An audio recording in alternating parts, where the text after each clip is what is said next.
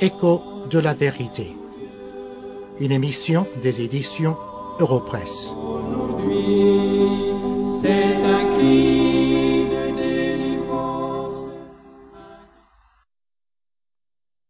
Partant du constat du caractère très religieux de la ville d'Athènes, en Grèce, l'apôtre Paul annonce à la foule réunie le Dieu véritable, le Seigneur Jésus. Nous avons ce récit dans le livre des Actes des Apôtres au chapitre 17. Dans l'émission précédente, nous avons relevé deux attributs de ce Dieu inconnu de beaucoup. Il est d'abord le Dieu créateur. Il est ensuite le Seigneur du ciel et de la terre. Dans l'émission d'aujourd'hui, nous relèverons deux autres attributs du Dieu inconnu d'un grand nombre de personnes. Le premier attribut que nous relevons aujourd'hui, qui est le troisième sur l'ensemble des deux études, est celui-ci. Dieu ne manque de rien. Les versets 24 et 25 du texte que nous étudions, acte 17, disent ceci. Dieu n'habite point dans des temples faits de mains d'hommes. Il n'est point servi par des mains humaines, comme s'il avait besoin de quoi que ce soit. Lui qui donne à tous la vie, la respiration et toutes choses. Cela nous surprend certainement, mais c'est la vérité. Dieu ne manque de rien. Les Athéniens, au jour de l'apôtre Paul, ont dû être surpris et choqués par ces déclarations.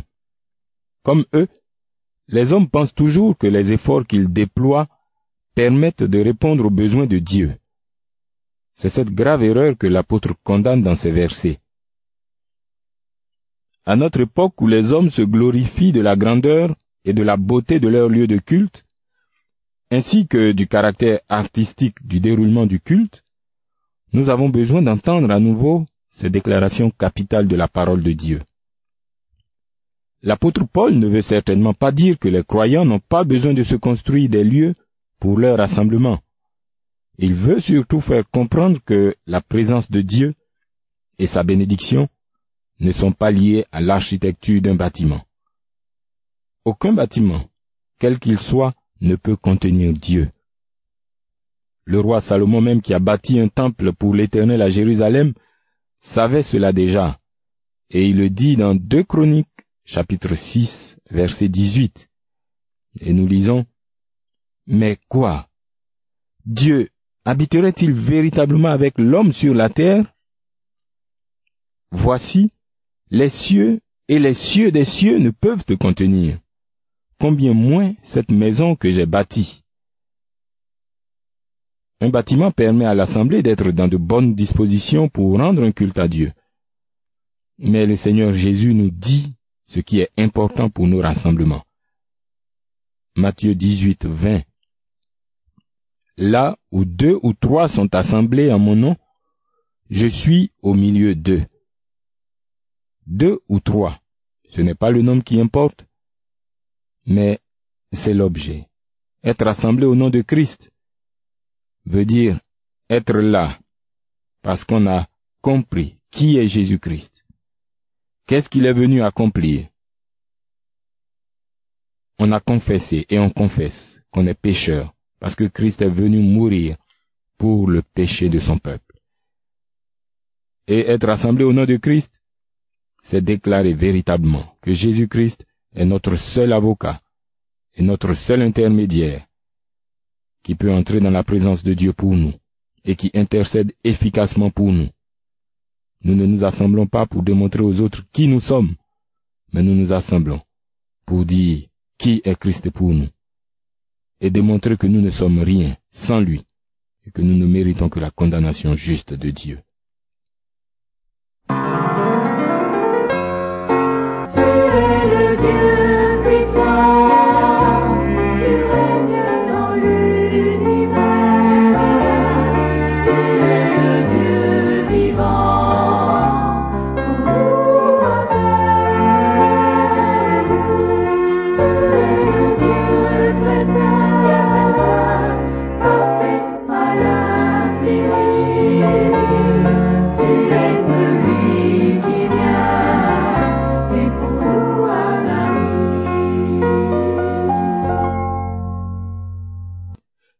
Nous assemblons donc pour Christ, à cause de ce qu'il est, ce qu'il a fait pour nous à la croix et continue de faire en nous dans sa grâce, le Seigneur Jésus nous assure de sa présence, quel que soit le lieu où nous sommes assemblés.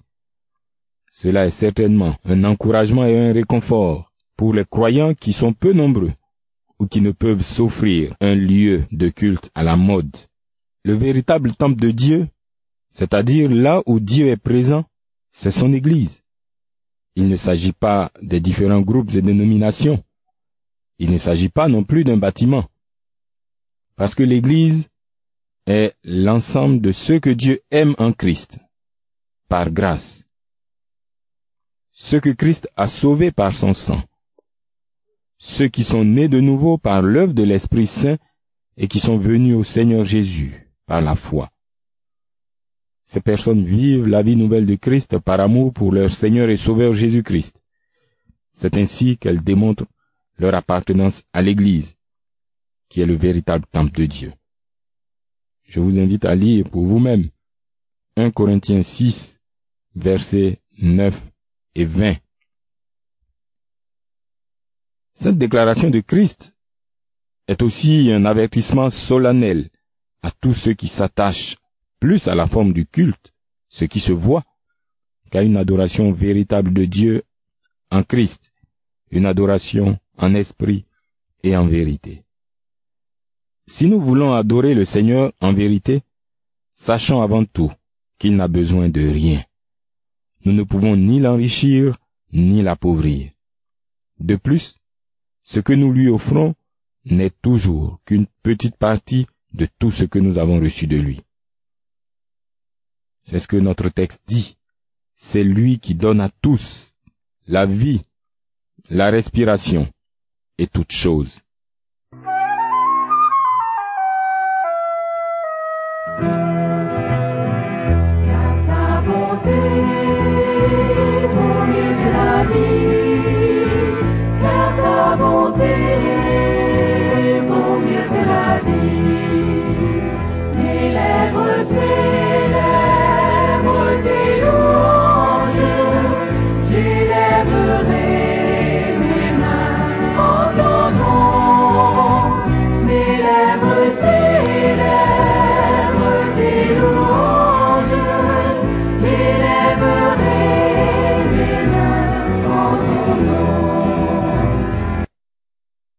Le deuxième attribut que nous relevons dans notre étude d'aujourd'hui, qui est le quatrième et le dernier, c'est que Dieu est à l'œuvre dans l'histoire du monde. Le verset 26 nous le dit, et ce verset déclare d'abord l'égalité entre tous les hommes. Il dit que Dieu a fait que tous les hommes, sortis d'un seul sang, la Bible, la parole de Dieu, nous enseigne que tous les hommes descendent d'un seul et même ancêtre, Adam, le premier homme que Dieu a créé. Dans ce sens donc, tous les hommes sont frères. Il n'y a ni race supérieure, ni race inférieure. C'est pourquoi toutes les formes de racisme sont à condamner. Il y a bien sûr des différences de couleur de peau, de niveau d'instruction, de connaissance, de statut social et dans bien d'autres domaines. Mais tout cela ne peut rien changer à ce que Dieu a établi au départ, à savoir que tous les hommes sortent d'un même sang. Aussi, le jugement que Dieu porte sur les hommes concerne tous les hommes, sans exception. Tous ont péché. C'est pourquoi le salut en Jésus-Christ, le Fils de Dieu, concerne également tous les hommes, de toutes les races, de tous les statuts. Qui que vous soyez donc, mon ami, noir ou blanc, jaune ou rouge, riche ou pauvre, instruit ou pas, homme ou femme, vous êtes par nature perdu, loin de Dieu, et vous avez besoin de croire en Christ, le Sauveur des pécheurs. Nous notons aussi que le peuplement de la terre est l'œuvre contrôlée de Dieu. Le verset 26 le dit. Dieu a fait que tous les hommes habitent sur toute la surface de la terre. Partis d'un seul sang, les hommes se sont répandus sur la terre selon leurs aspirations et les circonstances. En agissant ainsi, en fait, ils accomplissaient les décrets de Dieu. Le texte dit, ayant déterminé la durée des temps et les bornes de leur demeure. Même dans l'histoire des peuples et nations, des royaumes et des empires, nous avons un contrôle réel et efficace de Dieu. L'histoire enseigne l'existence de grands et puissants empires qui ont régné sur le monde connu à l'époque. Non seulement ils ont disparu aujourd'hui, mais certains ont connu une fin si soudaine et inattendue qu'il est presque impossible à l'homme de l'expliquer. Cet enseignement est source de paix et de tranquillité pour l'enfant de Dieu, car quelle que soit la puissance d'un homme ou d'un peuple, ils ne peuvent aller au-delà de ce que Dieu a déterminé et arrêté.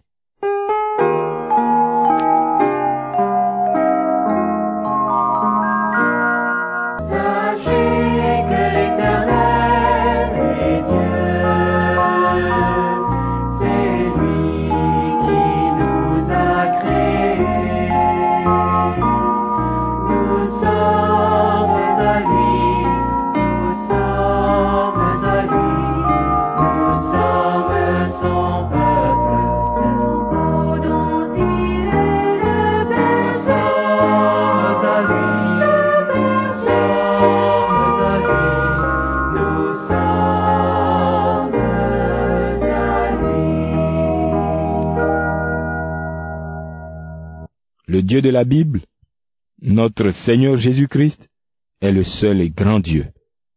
Il est le Créateur et le Seigneur du ciel et de la terre. Il ne manque de rien et il n'a besoin de rien. Il est à l'œuvre à chaque instant dans l'histoire de notre monde.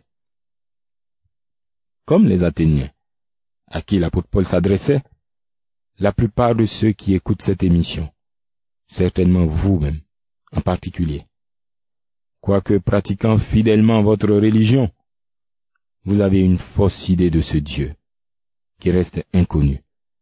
C'est pourquoi cet appel à la repentance des versets 30 et 31 du texte que nous avons étudié nous dit ceci.